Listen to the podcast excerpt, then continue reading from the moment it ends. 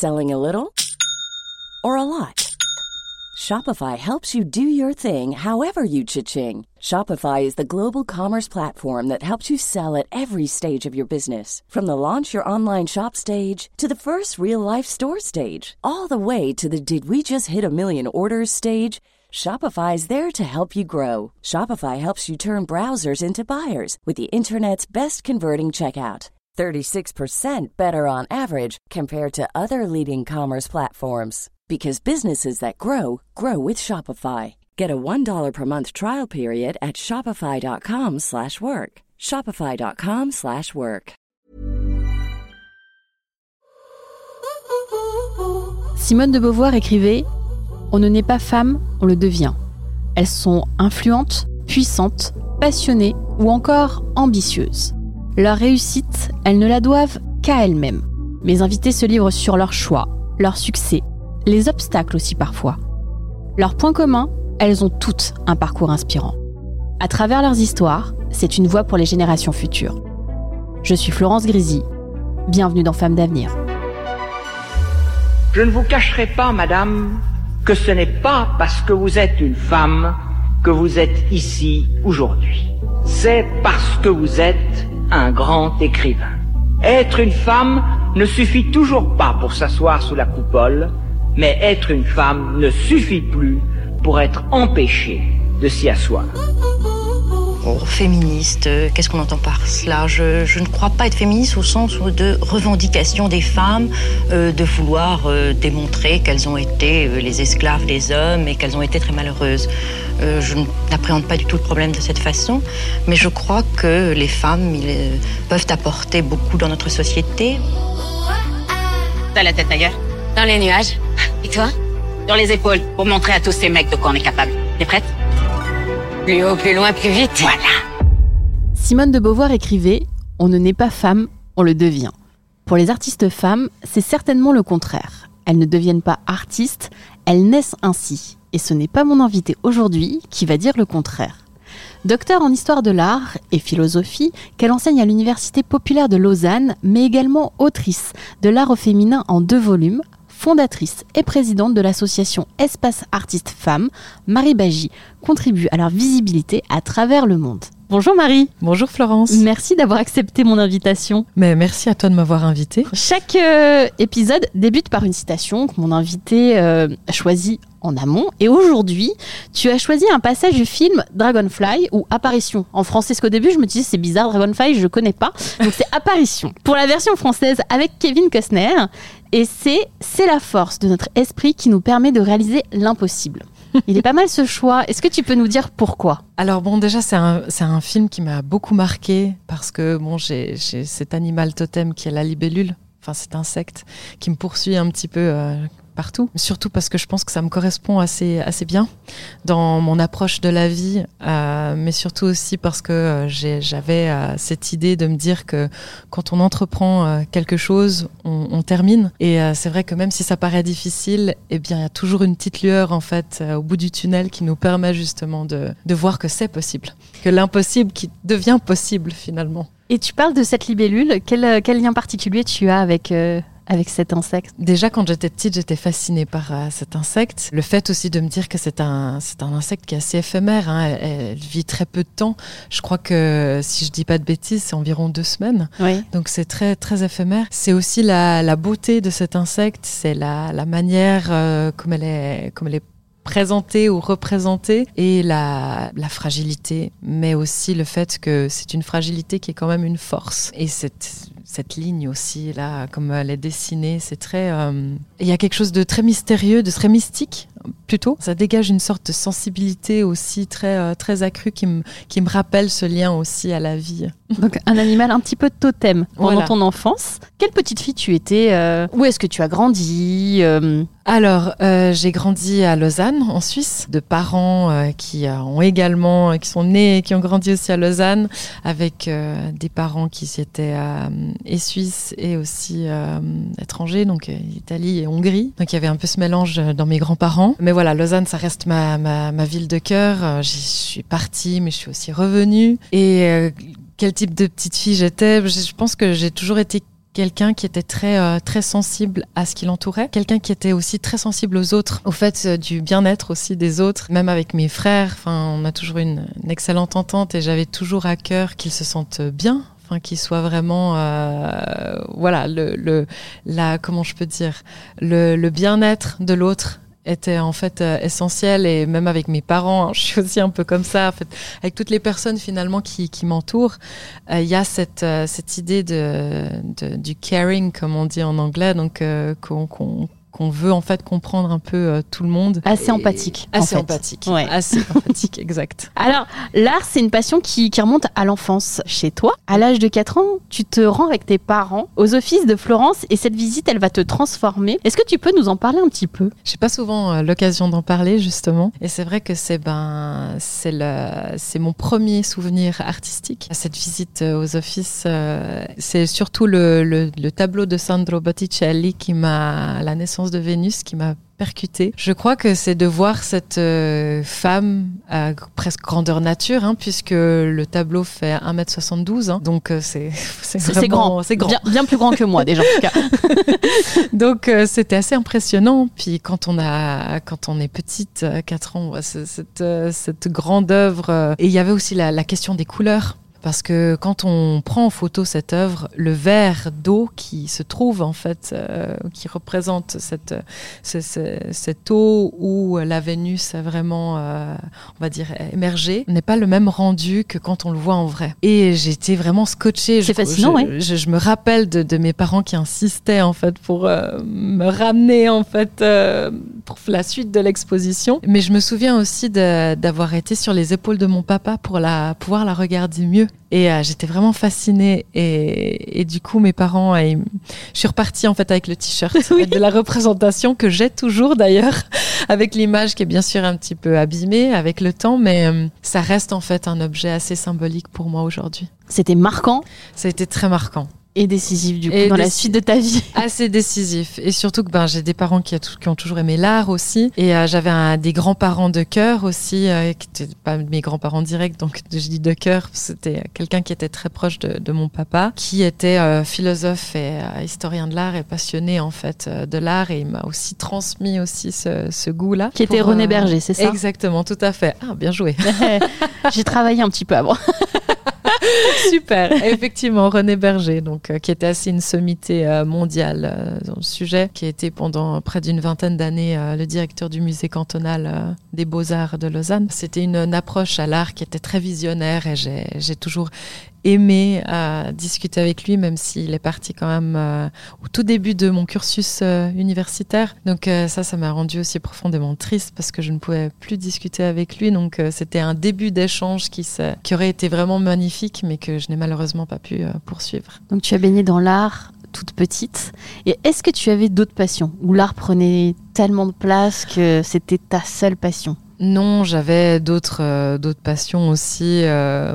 alors euh, bon, j'ai fait beaucoup de natation quand j'étais euh, petite. Je pense que j'aurais j'aurais pu peut-être en faire une carrière à un moment donné, sauf que ça s'est pas c'est pas concrétisé. Je pense que j'étais pas assez persévérante. La tête en l'air aussi beaucoup. Donc euh, pour les départs, c'était un petit peu compliqué, surtout quand il y avait des compétitions. J'ai pas poursuivi ça, mais je pense que j'aurais pu. Mais c'est resté la natation est restée quand même dans ma vie quand même assez longtemps. Pour en ce qui concerne le sport, j'ai pratiqué aussi l'équitation, mais mon, mon père, mon frère sont des, des passionnés. Alors je suis pas passionnée, mais j'ai- j'aime beaucoup monter à, à cheval avec mon papa quand ça se présente. Sinon, beaucoup en fait, tout ce qui est livre, la littérature. euh, la philosophie, ça, ça reste aussi euh, deux, euh, voilà, deux pôles qui, ça reste très artistique en fait chez moi. Mes passions, c'est assez concentré, donc ce qui est assez intéressant aussi.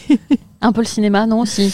Un peu le cinéma, oui. Alors aussi, on a. C'est pas anodin. Si je te demande le cinéma, Ah oui, je, tu sais je pourquoi pense- j'arrive j'arrive à la question du cinéma Oui. C'est parce que quand on voilà, je, je demande souvent à mes invités si vous, euh, vous avez des personnes que vous affectionnez pendant l'enfance. et toi, tu m'as dit Julia Roberts. Ah oui. Alors Julia Roberts, c'était vraiment ma, c'était mon coup de cœur cinématographique. Quand j'ai vu Pretty Woman quand j'étais petite, c'est c'est devenu en fait viral. Je trouvais qu'elle avait une présence à l'écran qui était euh, magistrale. Elle avait euh, cette crinière et cette manière de se tenir et de parler qui était et ce sourire, ce rire aussi qui était très communicatif. Et j'ai tout de suite été fascinée par cette femme et la manière aussi dont, dont, elle a fait carrière, parce que ça a été très crescendo pour elle. Ça a commencé à la fin des années 80, puis après c'est monté assez en flèche après à Pretty Woman, justement. je crois que Pretty Woman c'est 91, sauf erreur. Oui, alors là j'ai un petit doute, je mais je te fais confiance. mais après voilà, on l'a vu dans plusieurs projets et ça a été à un moment donné l'actrice la, la, mieux payée d'Hollywood. Donc euh, tout ça c'était très inspirant pour moi aussi. Une femme qui se bat aussi dans ce milieu cinématographique où justement ça reste aussi assez patriarcal et j'étais assez, assez fascinée par, euh, par ça. L'art, c'était un, fil conducteur hein, depuis toute mhm. petite. On l'a dit, est-ce que c'est l'art qui a guidé ton choix professionnel aussi? Alors, pas tout de suite. Pas tout de suite? T'avais envie de faire autre chose? Oui. Ah, euh, tu voulais faire quoi? Ah, J'aurais voulu être vétérinaire. Vétérinaire, oui. c'est un beau métier aussi. Oui, c'est un beau métier. Alors ça, j'en parle pas beaucoup, mais c'est vrai que pendant longtemps, ça m'a habité. Parce que j'ai toujours été très proche aussi des animaux. J'ai grandi avec deux chiens. Donc euh, on était, on est une famille animaux. mon père, mon frère qui ont des chevaux aussi, donc euh, c'était assez présent. L'empathie et la euh, sensibilité qui revenaient là. C'était ça. Sauf que ben tout ce qui était opération, euh, il fallait passer par la case scientifique aussi. J'étais pas du tout euh, scientifique.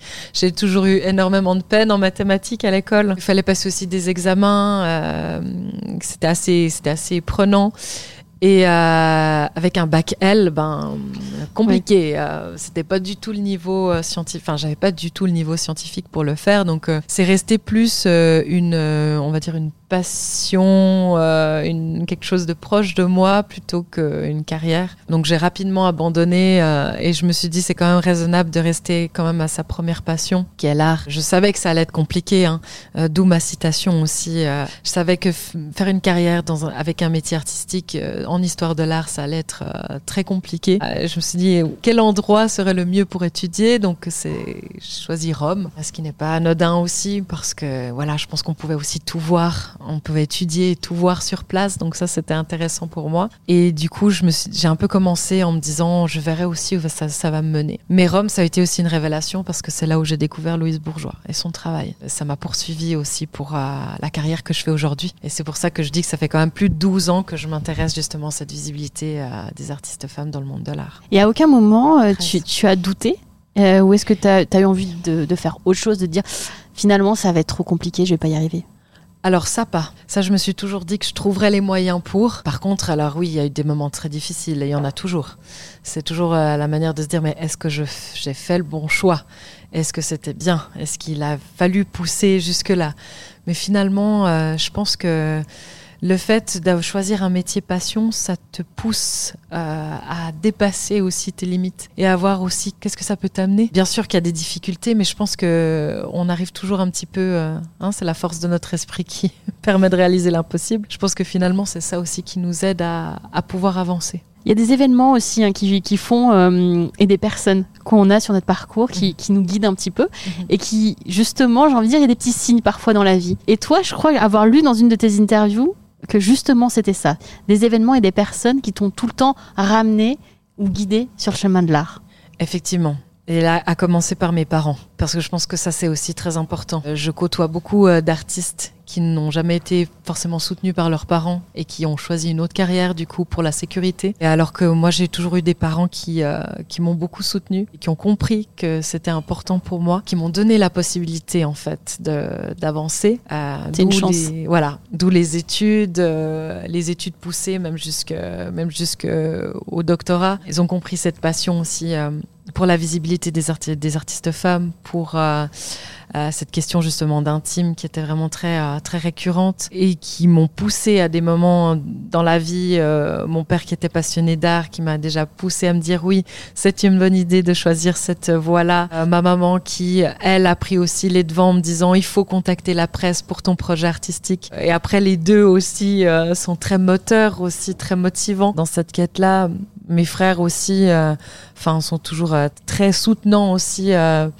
alors, ils se rendent compte, bien sûr, que c'est pas, c'est pas évident. C'est clair que c'est pas tout à fait une carrière au tout début qui est stable. Mais là, je commence à trouver mon équilibre et je sens que ce travail acharné commence à porter ses fruits et que les nuits sans sommeil aussi commencent à être apaisées aussi c'est tout un chemin et c'est un processus. Tu en as parlé tout à l'heure, tu as consacré euh, tes recherches aux artistes femmes et à leur travail, notamment à Camille Claudel et Louise Bourgeois. Et c'est en constatant l'injustice faite aux femmes dans le monde de l'art que tu as souhaité rectifier le tir en contribuant euh, à leur reconnaissance artistique pour qu'un jour elles puissent avoir la place qu'elles méritent. Alors voilà, forcément, j'ai envie de dire, bah, c'est la petite, euh, la petite empathique et la petite sensible qui a pris son rôle au sérieux. Et c'est une sacrée mission. Enfin, là, pour le coup, tu te dis, waouh, il y a du travail. Il y a. Il y a encore. Il y a encore. C'était une mission où tu t'es senti tout de suite investi? Je crois bien, oui. C'était comme un appel finalement, comme un appel vocationnel. Quand j'ai découvert le travail de Louise Bourgeois, quand j'étais encore euh, en licence euh, à Rome, j'ai compris qu'il y avait une sensibilité, que c'était vraiment quelque chose qui habitait les artistes que c'était un métier, que c'était pas seulement en fait quelque chose qu'on faisait euh, comme hobby ou parce qu'on suit un mouvement. Il y a vraiment quelque chose qui habite les artistes. Et euh, dans mon mémoire de, master, que j'ai consacré à Louise Bourgeois, justement à son statut d'artiste femme euh, dans le monde de l'art, c'est là que j'ai pris conscience qu'en fait, c'était pas juste Louise Bourgeois qui a été découverte tardivement à l'âge de 70 ans avec une grande rétrospective au MoMA de New York. Rien à voir. C'est toutes les artistes femmes qui ont des problèmes de visibilité. Et je me suis dit qu'il y avait tellement peu de choses qui se faisaient en fait en 2000, euh, c'était 2011, 2012. Il y avait tellement peu de choses qui avaient été faites euh, pour les artistes femmes. Je connaissais le travail de Camille Morino, euh, qui avait fait une grande exposition Elle Pompidou à l'époque, en 2009, euh, il y avait euh, Linda Nochlin qui s'était posé la question en tant qu'historienne de l'art dans les années 70, pourquoi n'y a-t-il pas eu de grandes artistes femmes? Mais il y avait vraiment pas de, de, de choses enfin, qui, qui étaient mises en fait en avant pour cette visibilité-là de manière concrète. Après, c'est venu euh, avec Camille Morino, avec la plateforme Aware, qui est une plateforme archivistique qui regroupe un maximum d'artistes femmes. Et c'est un travail monumental que qu'elle fait. Je suis très admirative aussi de ce travail, mais rien au niveau euh, théorique et même au niveau euh, de la thèse, des recherches doctorales. Je me suis dit, j'avais vraiment envie de pousser euh, sur le sujet de cette visibilité. Mais comment aussi cette visibilité peut être comprise et pourquoi pourquoi les artistes femmes D'où la question d'intime, cette notion qui est vraie, qui lie totalement la vie euh, à l'œuvre. Et c'est pour ça que j'ai choisi des artistes comme Louise Bourgeois et Camille Claudel qui ont vraiment euh, leur vie qui est intrinsèquement liée à leurs œuvres. Et, je travaille avec des artistes dont la vie est intrinsèquement liée à, à leurs œuvres. Tu parles du travail justement. Tu travailles avec avec des femmes artistes parce que tu as tu as l'initiative d'un projet qui s'appelle Espace Artistes Femmes et en es même la présidente et fondatrice de, l'association. Est-ce que tu peux nous en parler un petit peu? Espace Artistes Femmes, ça a été un, long processus de, de, mise en place parce que à la fin de la thèse, vraiment un mois après avoir soutenu ma thèse, j'ai écrit le projet en me disant que j'avais envie de faire quelque chose de différent euh, des musées et des galeries d'art, mais plutôt penser à un concept d'espace où les artistes auraient leur place réelle, pas uniquement euh, d'exposition, mais un endroit où elles pourraient aussi partager entre elles, parce que la solidarité, la sororité, extrêmement important. Et du coup, j'avais contacté euh, la presse, 24 heures, qui est un journal qui est relativement connu, Lausanne et sa région, pour leur parler justement du projet. Et ça a tout de suite en fait intéressé euh, la, personne qui est en charge de la culture encore actuellement, de la rubrique culture euh, du 24 heures. Et c'est là que j'ai parlé de mon projet. Et je travaillais déjà avec quelques artistes dont j'avais présenté le parcours. alors ça, c'était plus via les réseaux sociaux. J'avais pas encore de site internet, mais j'avais déjà écrit euh, des articles. Euh, c'est une page qui datait déjà de 2016, donc je, notais déjà des pensées. C'était les prémices de l'association. Exactement, tout à fait. Et après, j'ai donné corps justement à, ce projet comme étant une association parce que je trouvais que c'était vraiment avec cette idéal, avec cette idée de partage. Ça a fait en fait un bruit assez euh, monumental dans les euh, dans la presse et, dans la collectivité. Avant, j'allais moi-même chercher en fait les artistes et en fait, j'ai plus eu besoin d'aller chercher les artistes. Les artistes sont venus un peu à moi. Là maintenant, elles sont elles sont 90. Donc euh, au bout de trois ans, ça a vraiment monté bien crescendo. C'est vrai que là, bah, on a énormément euh, ramé pour trouver un lieu. Alors on a pas mal euh, axé notre démarche sur euh, les, le concept d'exposition de, itinérante. Donc on allait dans des lieux où on était invité, on avait des collaborations, même avec des institutions. Là maintenant, bah, le 17 novembre, on ouvre enfin notre espace On a même euh, créé un crowdfunding pour que les gens puissent nous soutenir euh, dans cette initiative. Donc, Et il se trouvera où cet espace? Alors, il se trouvera à Lausanne, quartier sous-gare, donc entre la gare et le lac. Donc là, il y a des informations sur le site internet, hein, si ça, ça intéresse aussi les auditeurs, spectateurs. Oui. Parce que là, justement, c'est quelque chose, c'est l'idée vraiment de pouvoir faire ce, ce, concept de tournus entre les artistes.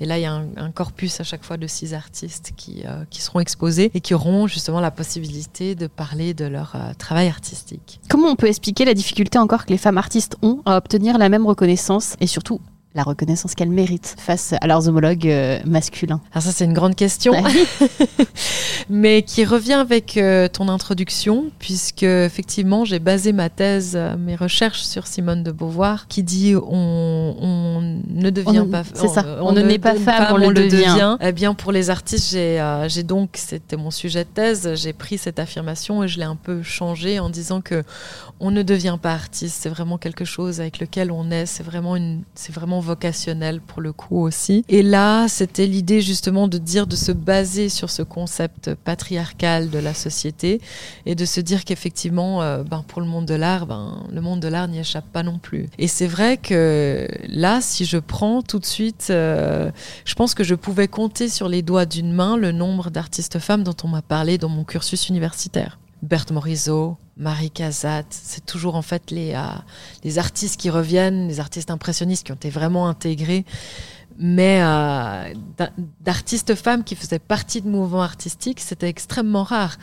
Et là, je vois, rétrospectivement parlant aussi, qu'il y a une domination aussi masculine dans ces mouvements artistiques. Quand on parle effectivement d'expressionnisme abstrait, on va tout de suite parler de, de, de, Kandinsky. On va pas euh, parler euh, non plus de, de, ce que Gabriel Munter a fait aussi, a contribué à faire euh, pour l'avancée en fait de l'art. Donc c'est un constat finalement historique qui est qui m'est venu en me disant aussi, bah voilà, au niveau sociétal, politique, la présence de la femme, elle est, elle est moindre. Alors, depuis le confinement, il y a une, une, effervescence et un intérêt pour les artistes femmes assez incroyable. Tant mieux. Qui, mais qui commence un peu ah, à, à déjà redescendre. Je sais pas, je, je, sens que ça redescend ça un souffle. peu. Ça s'essouffle. Et j'ai peur justement que ça soit devenu, enfin que les gens pensent c'est la mode ou on leur a donné la chance, maintenant on va reprendre un petit peu le, le spotlight, comme on dit. J'ai envie de te demander, alors parce que toi qui, qui es une spécialiste, est-ce qu'on perçoit une, une différence entre l'expression d'un artiste homme et d'une artiste femme dans leurs œuvres Alors ça, c'est aussi une question très intéressante. Je pense que, je pense que oui. Malgré tout, même s'il y en a beaucoup qui, si on met une œuvre d'une artiste, moi j'ai déjà fait le test aussi avec mes élèves, de leur demander est-ce que vous pensez c'est un homme ou une femme? En général, ils tombent assez juste. Je pense qu'il faut aussi avoir des connaissances dans le monde de l'art aussi pour euh, faire aussi cette distinction, sachant qu'il y a beaucoup de représentations que les femmes étaient interdites de faire jusqu'à une certaine époque, typiquement le nu, à quelques exceptions près, bien sûr. Il y a toujours l'exception qui confirme la règle. Oui. Mais je crois qu'il y a une au-delà de ça, je pense qu'il y a une sensibilité représentée chez euh, dans l'œuvre d'une femme qui est différente. L'approche au travail aussi est peut-être différent. Même s'il y a toujours ce constat hein, de trip, hein, de sensibilité, hein, de, de, de, lien entre la vie et l'œuvre, etc. Il y a peut-être un, un, traitement aussi des sujets qui est aussi différent. Euh, moi, je me j'ai aussi basé sur, euh, j'ai aussi parlé dans ma thèse de doctorat cette idée de procréation. Déjà la femme ayant cette possibilité hein, de, de, donner la vie, il y a cette idée de conception, de création qui est déjà là. Donc, qu'est-ce qu'elles en font quand elles sont artistes? Voilà, ça c'était aussi euh, et le concept de la maternité revient aussi assez régulièrement dans les œuvres. Alors pas toutes, hein, parce qu'elles sont pas toutes mères. Il y en a qui disent aussi mes œuvres sont mes enfants ce qui est aussi vrai hein, finalement, mmh. euh, parce qu'on on crée, ça sort aussi de soi, donc c'est quelque chose qui nous habite et qui fait partie de soi. Donc euh, quelque part, je pense que oui, mais dans peut-être dans le rendu, ça, ça peut ne pas toujours être évident. Même si voilà, il y a quelque chose qui, qui émane, qui dégage, qui est peut-être aussi euh, au niveau de l'essence, qui est peut-être aussi différent. Quel message tu souhaiterais transmettre aux jeunes filles et aux, aux personnes qui nous écoutent aujourd'hui? De ne jamais abandonner je pense que c'est essentiel en fait à, la vie parce que la vie est faite d'obstacles. Et je pense qu'on s'en rend pas compte euh, au départ quand on entreprend quelque chose. Donc si ces jeunes filles entreprennent quelque chose qui leur tient à cœur, de ne jamais abandonner parce que je pense qu'à un moment donné, euh, le, le, ça, va, ça, va, ça paye. Le travail paie toujours. Voilà, le travail paie toujours. Mais par contre, c'est pas toujours en temps et en heure. Il faut un petit peu de patience. Alors, euh, de ne jamais abandonner, ça, ça requiert aussi beaucoup de patience euh, sur beaucoup de choses, mais aussi, je pense que le, le, le réseautage et être au bon endroit au bon moment, ça joue effectivement beaucoup. Marie, on arrive à la fin de l'épisode et je pose la même question à toutes mes invitées. Et toi, si tu pouvais parler à la petite fille que tu étais, qu'est-ce que tu lui dirais? Je pense que je lui dirais qu'elle ne doit pas abandonner, que même si ça lui paraît difficile pour certaines choses, que euh, elle arrivera en fait euh, là où elle, enfin, elle arrivera à faire ce qu'elle veut de, de, de, sa passion, qu'il faut pas abandonner et que même si euh, il y y a eu hein, des obstacles aussi dans ma vie, c'était pas tout lisse non plus dans ma dans ma carrière, on va dire d'apprentissage, et eh bien que ça c'est que tout ça, que tout ça va être formateur et va, va m'amener là où je veux être à un moment donné. Merci Marie. Merci à toi Florence. Si ce podcast vous plaît et que vous souhaitez le soutenir, vous pouvez vous abonner sur n'importe quelle plateforme et laisser 5 étoiles et un commentaire. Et vous, si vous pouviez parler à la petite fille que vous étiez, que lui diriez-vous? Powerful. We are.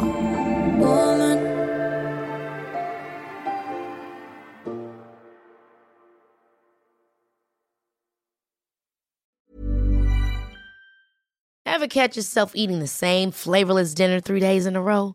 Dreaming of something better? Well, HelloFresh is your guilt-free dream come true, baby. It's me, Kiki Palmer. Let's wake up those taste buds with hot, juicy pecan-crusted chicken or garlic butter shrimp scampi. Mm. Hello Fresh. Stop dreaming of all the delicious possibilities and dig in at HelloFresh.com. Let's get this dinner party started.